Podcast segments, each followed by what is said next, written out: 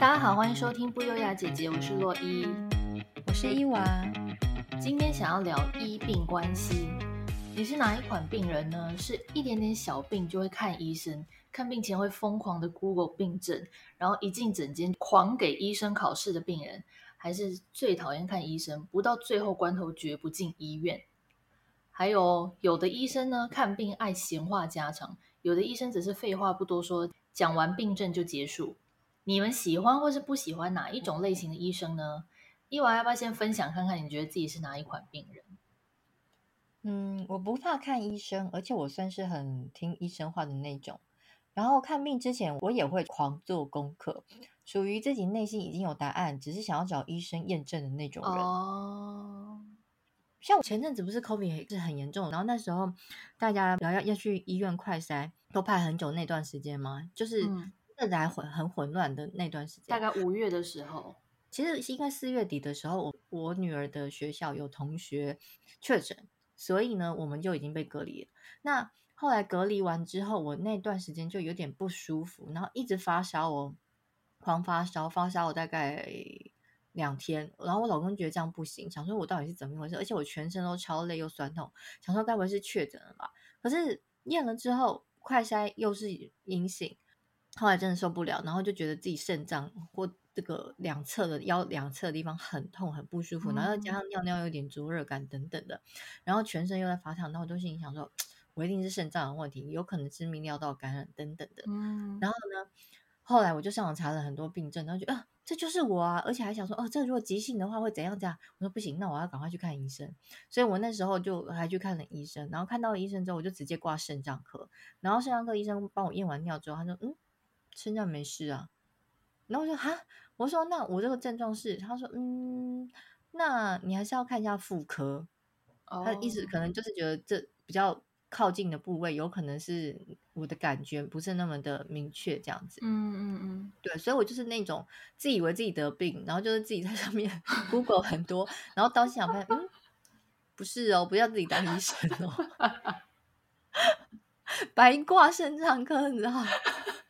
哎、欸，真的有时候会自己当医生哎，可是我会觉得说，嗯、呃，我觉得去我我也会一个比较心安，就想说，哦，好，医生说验完尿完全没事，对，你就会觉得对比较放心一点，不会那么想说，哦，自己到底怎么了这样子，嗯嗯嗯，对，而且我是那种很怕被医生骂的人呢，我不知道你会不会，我也是，像我，像我去看牙医之前呢、啊，刷牙都是一年里面最认真的那一天。我也是，我是出门看牙医前，我会疯狂刷牙，就已经要出门要疯狂刷。对，没错。想说等一下医生看到我的牙齿要干净的，对，很怕被牙医骂是怎样？哎、欸，可是我后来觉得是不是应该要反其道而行啊？因为就是明明你平常牙齿又那么脏，然后你给医生看到是你很干净的时候，所以医生根本不知道平常问题在哪，是不是？经年累月他应该看得出来了。哦，对了，有些什么结石那种应该是刷不掉，没错。对，但是颜而且颜色应该也不可能你刷一次就马上改变了，对，不可能，没错，没错。呃，不过在台湾看医生有一件事情我一直很不爽哎、欸，就是每次排队啊都要等超级久啊、哦，真的。我觉得有些大医院真的那些等的时间真的等到太夸张了，而且还有很多是挂不进去的哦。真的挂不进去，超烦。对，那个听众不好意思，我们先岔题一下。这这一集是要讲医病关系，但是我们先要抱怨一下，就是有关于 看病的经验。像我妈妈之前就是因为还要去挂那个台大的神经外科，然后因为他们那种都是满号，完全都是满号，她根本就是没有什么。呃，就如果你要现网络挂号，好像是前几个礼拜，然后就一定要去抢，就开放的时候就赶快去抢，而且他们到啊。对，然后那名额又不多，然后如果你错失那个机会的话，你可能就是要变成当天白白天医院刚开那个可以挂号诊的时候，你就要立刻去排。你知道那是几点吗？几点？我上次帮我妈去挂的时候，第一次没挂到，然后我那一次是大概六点半之前到，哦、然后我第二次就想说不信邪，可恶，所以呢，我第二次的时候我都还没六点我就到了。哇塞！是不是超疯狂？我心想说挂个号而已，而且还不是挂好马上看，你挂完还要等到 开诊。所以如果你今天是特地去那间医院，中间到底要去哪啊？哎、欸，真的耶！因为有人如果家住很远的话，你也不肯先回家。我现在觉得这个这个制度真的是超级无敌不方便，有事吗？是不是很不爽？哎、欸，你真的好有心哦！你早上不到六点，所以你那次就顺利的挂到。我又挂到了哦，对对对 o、okay, k、okay. 因为第一次去的时候是那个人在我前前面把我最后一号挂着，我真的超不爽的，气死我了！我，哎、欸，真的就是那种失之交臂的心情，哎，就差一个人而已，什么？气死了！对啊，而且你不觉得有一些医院，它也是都是，比如说你去看医生，然后呢，好，你就去等，你想说我是挂二十号，然后他建议时间可能是十点半到，结果你十点半到。根本就还没，可能才到八号之内的。对对，没错没错。我跟你讲，我觉得台湾的那个医院叫号系统真的是迷之系统哎。哦，抱歉，听众们，现在换换洛伊抱怨。我上礼拜也是去三总看医生，嗯、也是、嗯、我我觉得他可他应该不是名医，但是因为三总本来就是也是人很多，三总每一科都人爆多，是不是？每一科。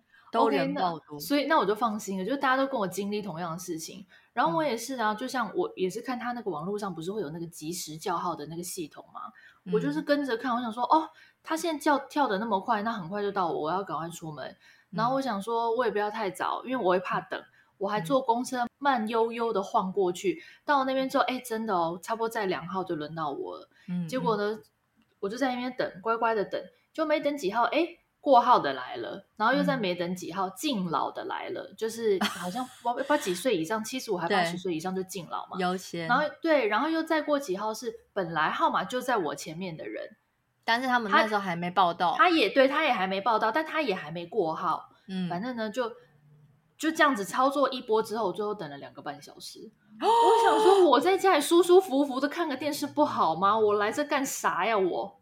天呐，等一下，那所以他预他预计叫你那时候，他不是会有一个建议来的时间吗？他没有写建议来的时间，三种没有。我知道有些医院会有，有对对。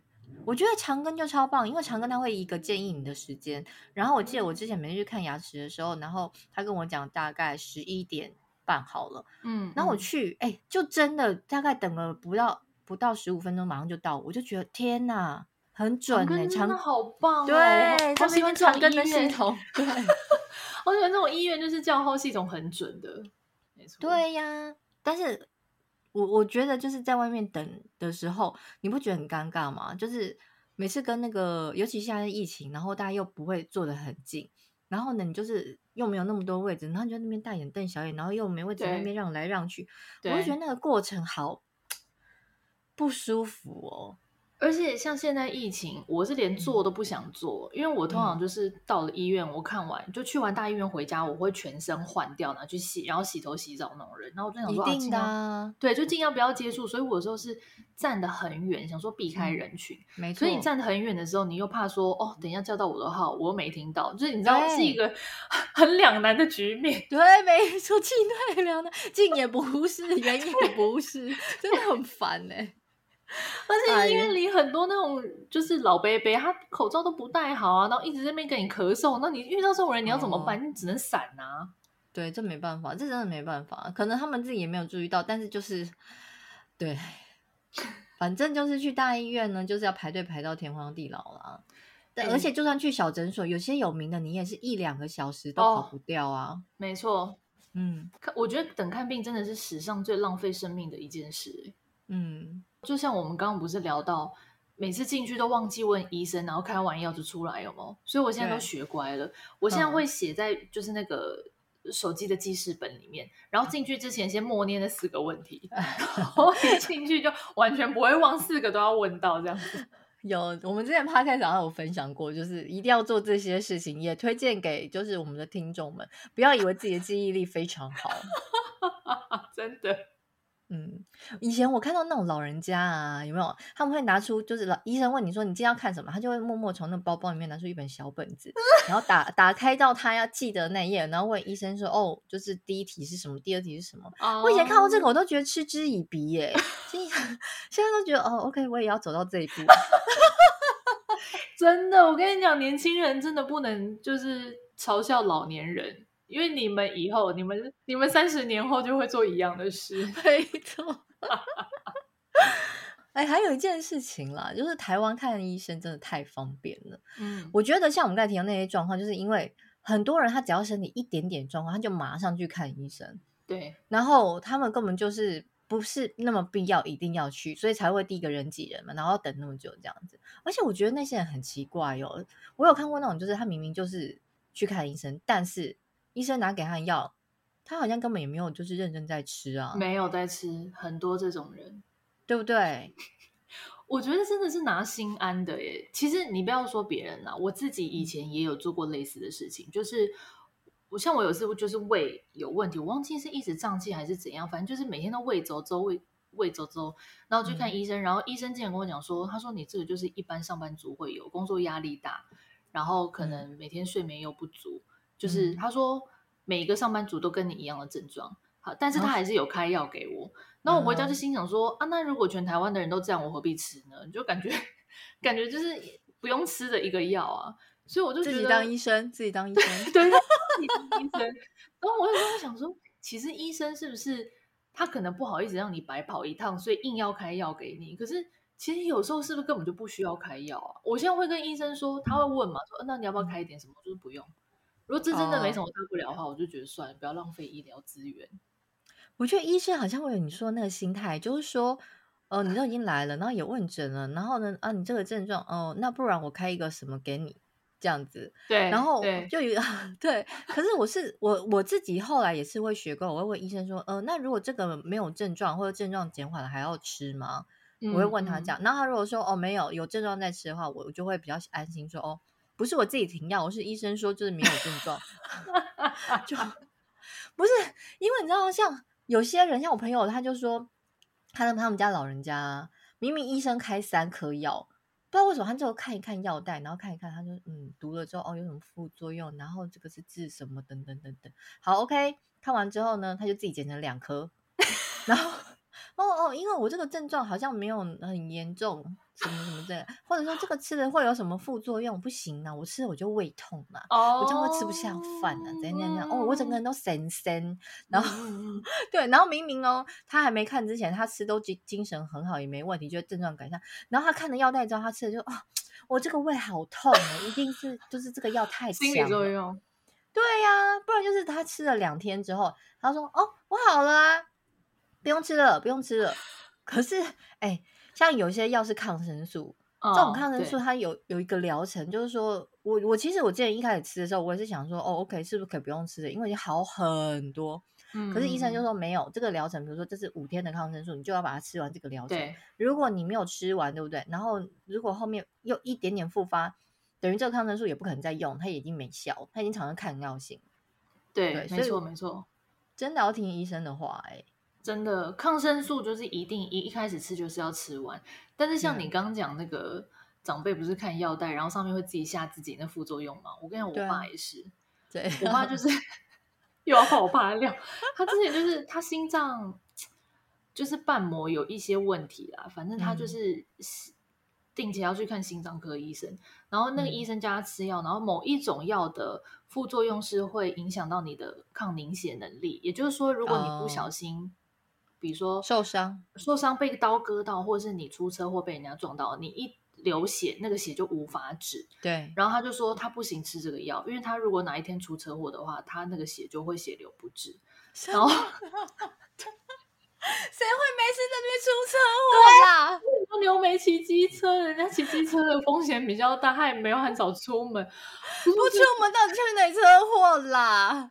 我跟你讲，长辈的心你真的很难懂。他们就是真的，我跟我觉得以后是不是那个副作用上面不要让长辈看到 把它弄成啊，我知道了，把它弄成 QR code，就是要在上面扫，然后老人家就知道怎么弄啊，就不会去看。真的，而且还有很多老人家不是很喜欢看医生啊。然后我知道很多是有慢性病，你要定期去拿药嘛。对。可是我好像听说也有一些老人家是看兴趣的，就是他没有很严重，可是他就很爱到处去看。嗯、比如说这个医生看一看，他觉得啊没什么用，他又换一个医生，然后过会谁介绍，他又再换医生。像我朋友就说，哦、他公公就是好像每几个礼拜还是每个月一定会至少要去医院报道一次。然后家里就是一堆药，然后就囤很多药就对了。然后他就说，他也不知道他公公有没有在吃，因为家里就是永远囤一堆药。哈，而且你说每个礼拜都去，啊、那他去的时候、呃、每几个礼拜或一个月，反正至少一次。嗯，所以他都是去看不同科，还是定期回诊的那种？就不知道啊。可是他有些慢性的医。慢性的病是要定期回诊，像我婆婆也是啊，她可能要定期去抽血。那个应该是三个月一次。嗯，对对，应该不用到一个月或者是每个礼拜那么频繁。对，没错。哎、欸，对耶，有些家里面囤超多药的耶。哎、欸，讲到囤药，我爸当仁不让，我爸又出现了。他在这个频道出现几率很大。他就是我跟他囤超多，他感冒药富翁，我真的从。对，你如果有小感冒，你没有很严重，你跟他说你的症状，他就会从他的存货当中开药给你。他说：“哦，喉咙痛，好吃这个；流鼻涕，好吃这个。”然后你跟他讲说：“哎，可是那我要上班，我不想要吃嗜睡。”他说：“好，怕吃嗜睡，那你改吃这个。”他整个内科医生，好夸张哦！哎，这传说中久病成良医是不是？对 对。我要笑死！哎，然后像。去年五月啦，二零二一年的五月，不是台湾有第一次爆发，就是比较大的那个疫情吗？对，就突然疫情紧绷嘛。然后因为我是有慢性病，我每三个月要定期去医院看诊拿药。然后我那次就是也好两难，我想说要去吗？然后又很怕去医院被感染，但是没有办法，就还是得去，所以我就硬着头皮去。就去到医院，我跟你讲，几乎没有人。平常整间外面二三十个人，对不对？大概剩两个。嗯然后我就想说，所以表示平常大排长龙这些人，他们根本就不用来看呐、啊。没错，我之前就就是你说那个时候，我也有去一趟医院，就非去不可那种，真的是没人呢。就像我们刚才提的那种三种哦，哇塞，是空的耶，整间外面大概只坐三个人。我想说，那平常 就像你说，平常那人是怎样啊？对啊，所以他们根本不用来看呢、啊。我真的真的真的蛮傻眼的。真的，我就觉得大家可不可以不要这么爱去排队？但是也应该也是有一些是他真的需要去看，然后可是却因为就是很怕得肺炎，所以不敢来的。哦，对，也有，或是没有那么急，那就想说，那我隔两个月再去看。对，我看一下，就疫情的状况，如果趋缓，我再来看。我跟你说，苦主在这里，受害者就是我，我就是这种人。哦，怎么说？我就是那时候，因为一年不是都要洗两次牙嘛？然后那时候，因为去年那时候就紧绷，其实我大概在年中间的时候，我就要去洗我第一次牙了，所以我那时候就想说，哦，那时候刚爆发，我就想说那不去好。然后后面不就三级连出去又不能出去吗？嗯嗯。然后后来这样一拖拖拖拖，然后呢就拖过我两次要洗牙的时间，所以我等于去年一整年都没洗牙哎。哦，OK。我不知道大家是不是有跟我一样的状况，可是我相信应该也有，就是对疫情很恐慌，然后觉得说啊，洗牙这个东西不是什么疾病，对，可能可以缓缓的人。对哦，我跟你说这个得不偿失，因为呢，我今年去就是后来呃要去看小带小朋友去看牙齿的时候，我就想哦不行，我已经去年一整年没洗，我就顺便去看牙齿，殊不知哎，我立刻我就有牙周问题耶。而且是蛮严重的那种哦，然后我还因为那个医院，就是那个诊所呢，我带我女儿去的那个儿童诊所，那个医生帮我检查的时候，我还心想说，我弟没来这里看过，你是不是在你就坑我之类？嗯，所以呢，后来他跟我讲牙周问题，而且蛮严重的时候，我就想说，怎么可能？我之前每年洗牙，我还会问我医生说我的牙龈如何，有没有什么状况？我的医生都跟我说很健康啊，没有什么问题呀，什么牙龈粉红色的啊，这很很正常啊。然后我就想说，哪有可能过一年立刻就牙周病啊？而且还那么严重？因为他还跟我说严重可能要开刀哦什么的。我就觉得好，那我去大医院检查看看。然后我就去长庚，嗯、因为长庚有那个牙周专科嘛。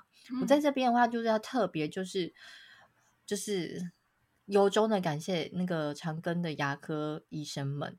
我觉得他们真的太专业，而且就是治疗医术也很高明，所以呢，反正呢，我就是去的时候，他就跟我说，我确实有牙周问题。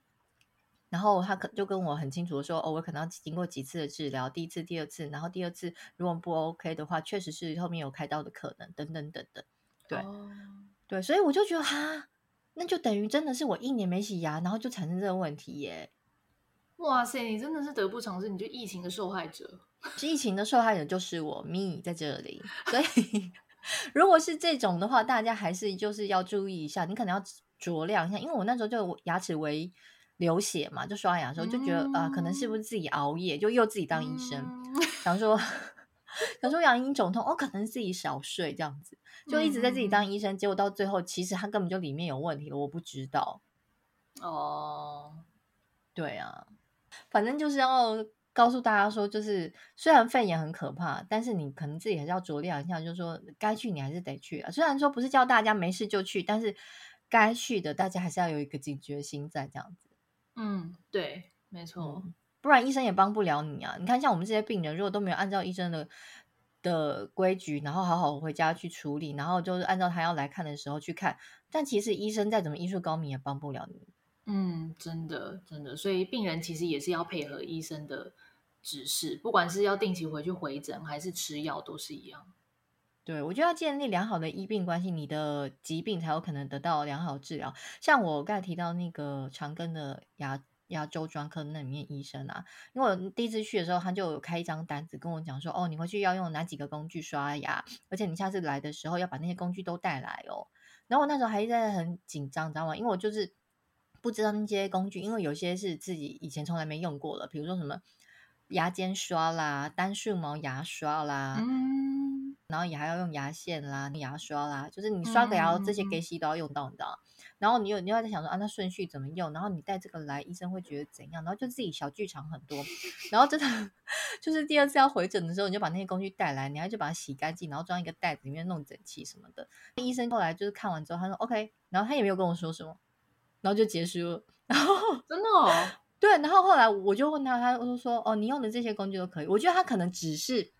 要确认你是不是有用有准备这些东西哦，oh. 对，因为他很怕你，他跟你这样讲，那如果你没有好好的去准备，你只是单方面跟医生说哦，OK OK 好，我准备，可是其实你回家根本没有准备，你也没有去购买，而且你买了你就觉得都买了，买了就用啊，没错，这个心态是对的，对，所以我觉得长哥很聪明，就是 用这个方式 让病人就是可以就是乖乖听话这样子，嗯，这个方法我后来都很认真在刷。而且我是那种得到医生称赞我很开心的，比如说我后来就是刷了嘛，然后就是回诊的时候，医生说：“哎，刷的很干净呢，这边就是都问题都没有了这样子。”然后我就心里有点小开心，嗯，医生说我刷得很干净。对，我懂这种心情。哎，我有时候洗完牙，如果医生说我刷牙刷很好，我回家跟我老公就炫耀，这医生称赞我，我们是很幼稚啊，我们小学生吗？大家会吧？大家会吧？不是教我们吧？哦，好笑！哎，那像你逢年过节会送礼物给医生吗？哎，我没有过哎，可是我是很很想诚心发问，到底是要怎么送？因为我我就是刚才提到那个牙周专科那个医生呐、啊，我每次去，我每次都心里心怀感激耶。尤其像我就是要出国，然后他们还就是很尽力配合我的时间，应急时间出来给我那种我。对，因为我本来其实因为我没有用什么特权，因为我也不认识，我就是真的是一个一般路人去看医生。然后他知道你你要出国，他可能就是他也没有牺牲掉别人的时间，可能他就是多利用自己一些可能他本来要休息的时间空档。嗯嗯嗯、我就觉得天哪，好感人哦！因为我本来已经跟他说，他们问完我的时间之后就哦，那没关系，那可能没有办法再去过前帮你治疗。可是呢，我离开我在那边整间后，就是等那个药或咨询的时候，又有人跑来问我说，那如果怎么安排，你可以吗？我就觉得天哪，你们好用心哦！真的我真的好不好意思。对，要这种医生真的会很暖心哎。对啊，可能因为我也是很乖吧，可能想说很乖的接受他们治疗。对，对啊，所以我就很想要，我，我就那时候就很感激他们。我回来就就问我老公说：“请问现在就是有在送给就是医生红包吗？还是说是要怎么送礼？”然后我老公说：“嗯，现在是不是都送餐啊？”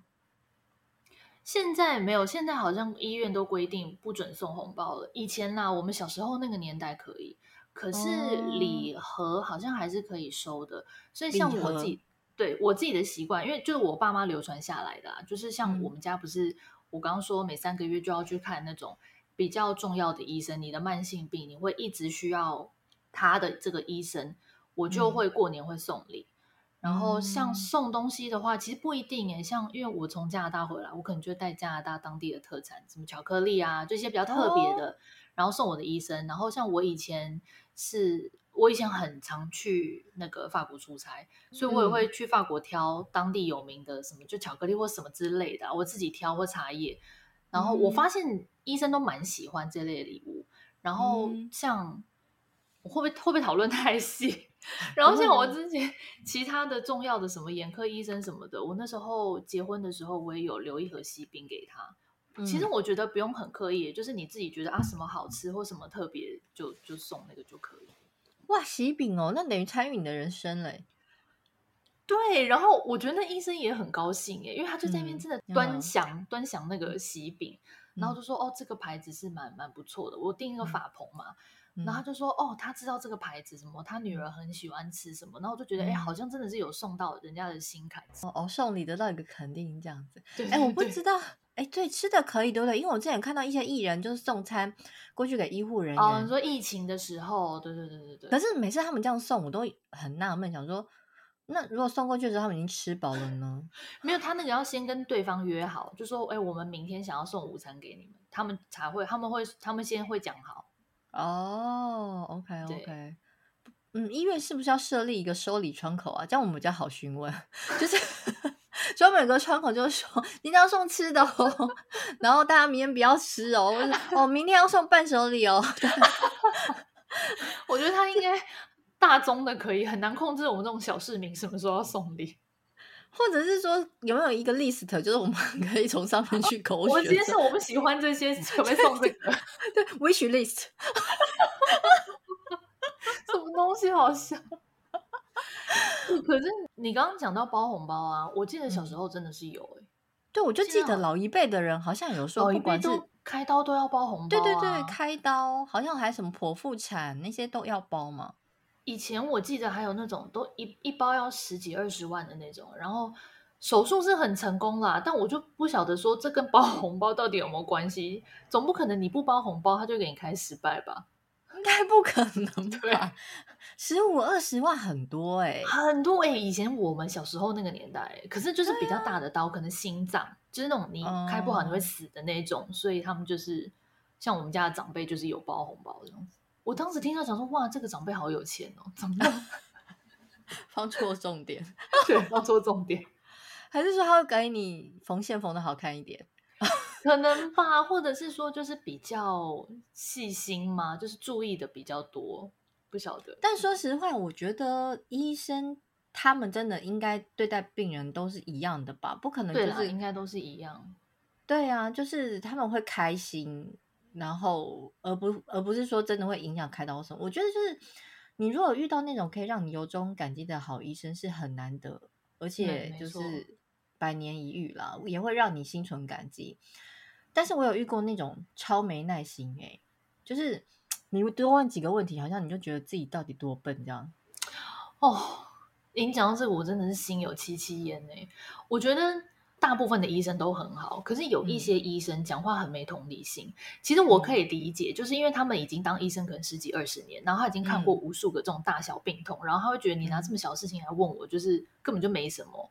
嗯、可是，哎，这些小病痛对我们病人来说，我们就一定会放大啊。我们又没经，我没念过医学院，我哪知道它是大是小啊？对。所以有时候我就觉得他们的表达方式真的会令病人恼火。哎，像有一次我去一个。台北是很大的连锁的妇产科医院，然后它里面有附设，嗯、就是它各各个科别都有了。然后我去看那个乳房外科，嗯、然后因为我们家族是有乳癌史的，所以我特别对我自己的就是乳房有一点点的异状，我就想说，那我要去看。然后我那时候就是有一次洗澡的时候摸到呃右边的乳房有一点点可能是伤口，然后有点流组织液，那我就想说，哦，不行不行，只要赶快去看。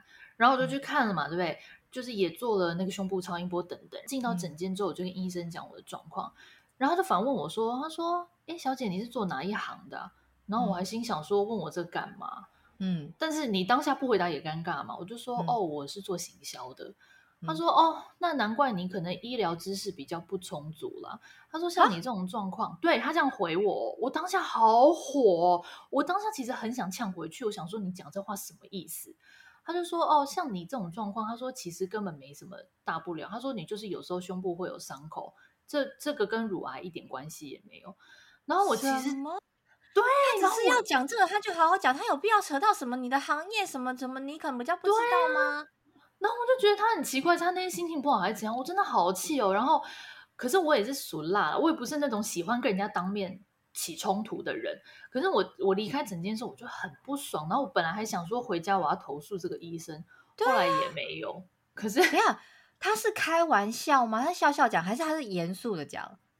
他也没有笑笑，他也没有严肃，他就是一个平稳的语气。好过分哦！对啊，我就觉得有什么必要啊？那。我觉得，而且他这样子很奇怪哦。大家不是都提倡病人要有病视感吗？就是你有，啊、你有，你认为你身体有问题，你就赶快去看医生，你不能拖嘛。那我就是有病视感，我才来看啊。啊然后你又要跟我说什么，我大惊小怪，那我就觉得，那你这个标准到底在哪？对呀、啊，哎，不是啊。如果我们今天没有自己有警惕的话，那难不成我们那因为有些医生都没说什么，我们小病都不医啊，到大病才要来。对，那我们这个就是。觉得自己有可能是小病，然后就先来看呢、啊？那你讲这是什么意思啊？啊而且不是问行业就说你们这个行业可能比较没有这专业。那我请问你，到底什么行业才有这个专 业？不就是你们吗？有问题吗？不是。哎，这我觉得可以投诉他，哎，把名字公布出来，right now。有网，等下上网查一下。而且没有，我那一次其实他不是我固定看的医生，我固定看的医生那天好像不知道请假还是干嘛。然后我就想说啊，随便了，他们这么大医院，医生应该都都有颇有水准，我才挂了他。所以我其实也觉得，有时候你找到好的医生呢、啊，你就不要乱换，因为有时候那个医生跟病人之间的信任感，嗯、或者是你跟这个医生的磁场就是特别合。我觉得这个就你就是保持。对，哎，你讲到这件事情，我突然想到，我之前也有去你刚才说那间知名的医院看，而且我还去看他两家分院。嗯，我那时候是因为呃，我因为我有两个小朋友都是剖腹产嘛，然后呢，剖腹产的子宫都会有疤痕。嗯，那你在有疤痕的情形之下，子宫本来是被撑大，那你要缩回去的时候，有些地方它就会变得不平整。你去想想看，那个气球被吹大很大的时候，然后有个地方你可能去折到它，或者是去呃让它去有有一些破损，那它缩回去的时候，嗯、它那个地方是不是就会凹凸不平？嗯。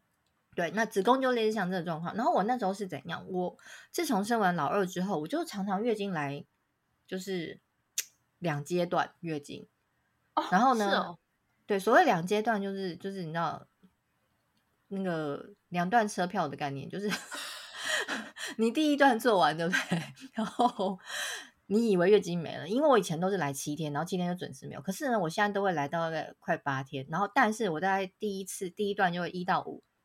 然后呢，oh. 你以为你以为到目的地了，结束了，OK，好，要干净了，要下车喽。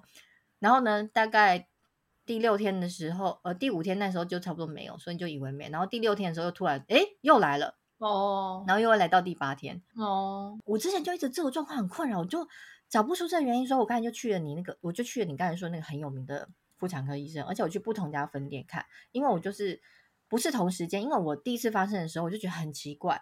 然后后面又再发生的时候，又觉得很奇怪。然后其实我中间隔一段时间，然后我去的时候，医生都没有跟我讲什么任何原因，他就跟我说：“哦，就是有可能有这个问题啊，就是没有流干净，然后再来。”然后我最后是去了另外一间医院，嗯、那个医生他就跟我讲说：“哦，你是剖腹产对不对？”然后我就说：“对。”我就说：“哎，这个有什么关系嘛？”然后他就帮我，他说：“没关系，我们先看。”然后他就帮我做了一下医必要检查，然后他就说。哦，你这个呢，就是因为你剖腹产完之后，就是有变成像我刚才说的那个状况，所以我的那个子宫本来是一个圆圆的小洞，那圆圆的洞在那，我的小洞旁边又多了一个小小的凹槽，因为等于说那时候缩回去的时候，那边有个凹槽，所以你血要流出去的时候，它会经过那边，所以你会残留一些在那边，所以你真正的主主流那个主要河流流完之后，那个存在池塘里，对，存在那个池塘里的支线会慢慢流出来，哦，所以对。就变成两段式的月经，然后、嗯、我后来去了这个医生，我就觉得他讲的很清楚啊，他就把这个对，他就他没有像我刚才讲什么气球那，这个是我自己理解的。但他的意思就是，他就画了一个子宫的那个形状，跟旁边一个小凹槽跟我讲，然后他就说：“哦，那这个我也可以医啦。那如果如如果你需要医的话，可能是用手术的方式。”然后我那时候有问他，因为其实我有点担心，如果有个窟窿在那边，然后一直常有脏血在里面，会不会有癌变啊，或者是一些呃其他的问题产生？然后他就跟我说是不会有这个状况，然后我就稍微比较放心一点。可是我又觉得说很困扰，因为你有时候以为没有了，然后你可能就没有垫呃什么东西在内裤里，结果又又来了，对对，你就会变成很麻烦嘛。所以我有问他说，那如果我今天要把这个问题解决的话，有办法啊？做什么手术？他就说：“哦，那就是把你的那个凹进去的地方切平，哦，等于说把你那个其他的肉切掉，切到变成一个平线这样子，弧线啊，哦、平平的，让溜滑梯溜下去这样子。嗯嗯嗯，对。所以呢，我后来就没有做，因为医生说这也有可能切破子宫。还是会有风险。对，还是会有。他还他就是都直接跟我讲，我觉得像那种医生就很好，他就跟你讲清楚嘛。那你要做不做？”那有什么风险？你自己评估，而不是他就是也跟你讲一个模糊。像我刚你刚才那间大的那医院啊，我去两间医去两间不同分院，然后不同的医生，他也都没有跟你讲清楚说哦，没有，你这是正常状况哦。有时候就是会流不干净再流，他就是没有告诉我讲出一个原因，嗯、然后我就一直很困扰在那边，所以我每次就会自己那边猜半天，想说到底是怎么回事啊？嗯嗯，对啊，所以我觉得有时候医生也不要。以为你们理所当然的事情，我们都懂。你可以跟我们讲清楚，我们就不会一直来烦你们啊。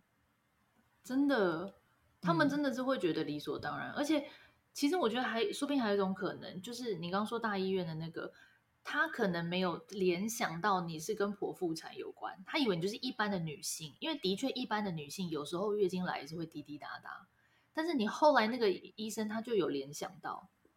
不是，可是因为他都会去问你的病史嘛，你去问问，尤其是这种妇科问你，他都会问你的病史，他就会问你说，哦，那你之前、哦、他都会问，哦、知道两这几间医院都知道，哦、可是就唯独那间大大医院，他就直接点出来说，哦，那你是不是剖腹产？嗯、但是我后来有去想一下，我也是想说，奇怪，这个这你刚才提到那个那么知名的医院，怎么会不知道这件事吗？他怎么没有跟我讲？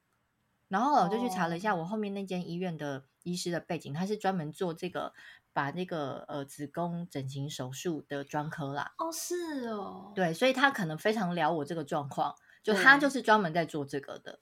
对对，对，可是我就是觉得说，不管你是或不是，你可以把有可能的情况让病人知道嘛。对，让我们知心里有一个底，说哦，有可能是这个状况，所以我就不用那么紧张。嗯嗯，对，那我也不会一直问你一些有的没有的问题，因为我我每次去，像我刚才说我去那两家不同分院，我都是问一样的问题，可是他们就是回答都回答不出我要我想要的知的答案呢、啊。嗯嗯嗯，没错。哎，不过如果是像我刚才说医生啊这种要讲清楚不讲清楚或者什么，其实我最害怕，我觉得最害怕的医生是就是话非常少的，比如说你，我知道。就你诚心诚意的发问了一个问题，然后他只是几个字回答说：“哦，这没有相关联哦。”然后或者是说：“哦，这种案例很少，你不是？”就是 你就是问了他说：“哦，我有没有可能是怎样怎样？”然后他就这样回你，然后就想：“嗯，那我不是的话，那我是什么呢？那 那这个没有关联，那是跟什么有关联呢？就是 心里很多问题，你知道吗？就是我可以理解病人一整天看，就是。”很多病人有时候好几百号那种，我我我我相信他们真的很累，嗯、我也可以体谅。嗯、可是我真的很希望你们可不可以就是好好跟我们解释一下，不要就是像 我刚才那两种医生，就是就跟你讲说哦，你这正常哦，没事没关联，这种就是话很少的，我真的好害怕哦。诶、欸，我也遇过这种话很少医生，就是你进去对不对？他看了一下你的报告，然后说哦，那就。医生，请问一下状况还可以吗？说哦，都很好，就一句话，一句话，然后就噼啪打电脑，然后就说、嗯、OK，好，那就这样，就走嘞。那你也就走了，你就不会追问吗？没有，然后我就说呃，都很好，所以就是也没有恶化了。他说嗯，对，一切正常，然后就就叫你走了，问不出所以然。这种我就是真的很害怕啊，不然就是有些一坐下来，就像你看，尤其是那种看报告或定期回诊的，然后他就回去，然后呢一坐下来，他说，嗯，那今天有什么问题吗？我想说，所以呃，我也没什么问题，我就是定期来回诊，所以就是硬要问、哦、都没有什么问题，是不是？是不是？是他问我，他问我那有什么问题？我想说，不是应该你告诉我说，哦，今天一切 OK 吗？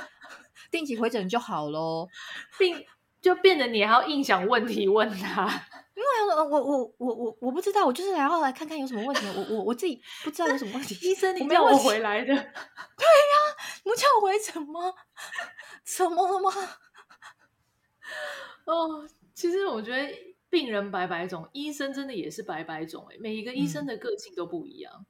嗯，但我我懂，我懂有一些。就是医生很怕他多说两句，然后就被病人缠住了。对，其实没错，其实是有这种状况。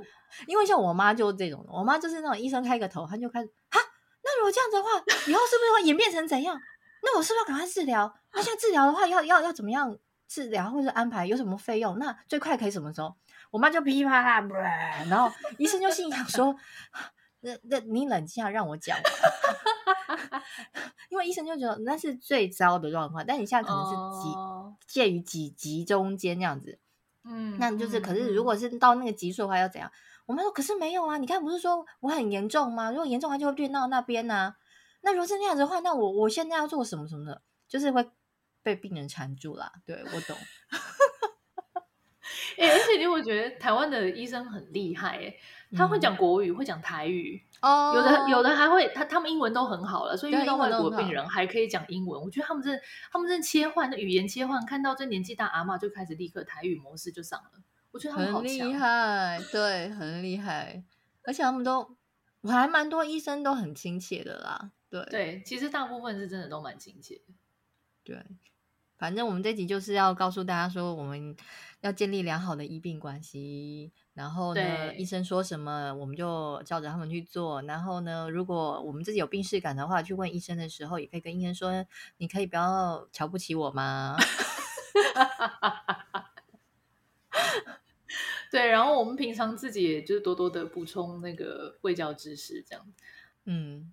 好，那今天的节目就到这边喽。欢迎来不优雅姐姐 FB 和 IG 跟我们分享你看医生的各种故事。